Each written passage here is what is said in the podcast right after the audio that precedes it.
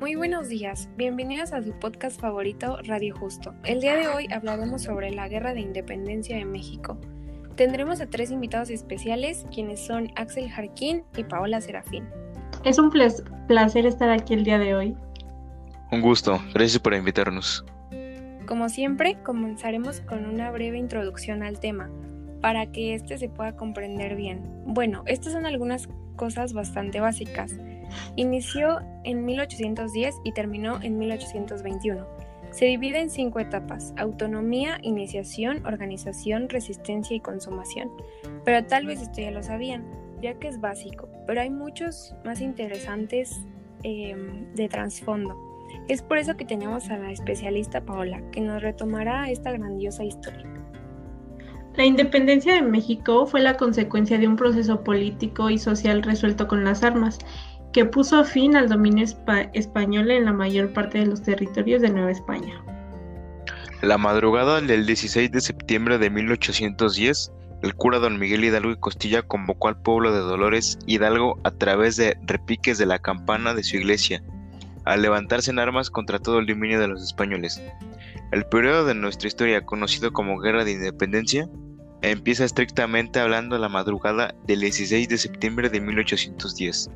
El padre Miguel Hidalgo da el grito llamado dolor. Termina el 26 de septiembre de 1821, 11 años después, con la entrada triunfal del ejército trigarante causando, causado por Agustín de Iturbide y Vicente Guerrero a una jubilosa Ciudad de México. El objetivo principal de este movimiento armado y social era liberar nuestro territorio del yugo español y que en cada rincón de la colonia se olvidase por completo el concepto del virreinato. Qué interesante tema. No se despeguen, iremos a un corte comercial y volvemos con más de Radio Justo.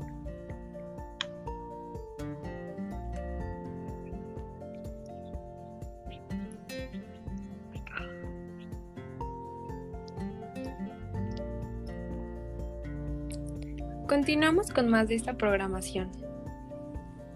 La independencia de México tiene diversas etapas. Una de las más importantes abarca desde el Grito de Dolores, que fue el 16 de septiembre de 1810, hasta la batalla de Puente de Calderón en el actual municipio de Zapotlanejo, Jalisco, el 17 de enero de 1817. Cuando la muchedumbre dirigida por Hidalgo con su famoso estandarte guadalupano en mano peleaban con más pasión y estrategia, sin embargo fue derrotado y apresado. Buen dato. En Querétaro, como todos lo sabemos, es la cuna de la independencia, ya que aquí se gestó la misma con importantes personajes como la corregidora doña Josefa Ortiz de Domínguez, su esposo el corregidor, Hidalgo Allende Aldama y los hermanos Epigmenio, entre otros.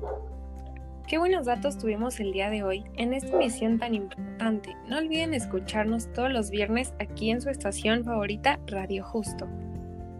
Esto fue toda de nuestra parte. Gracias por escucharnos y gracias a nuestros invitados por venir. Gracias. Gracias. Hasta luego.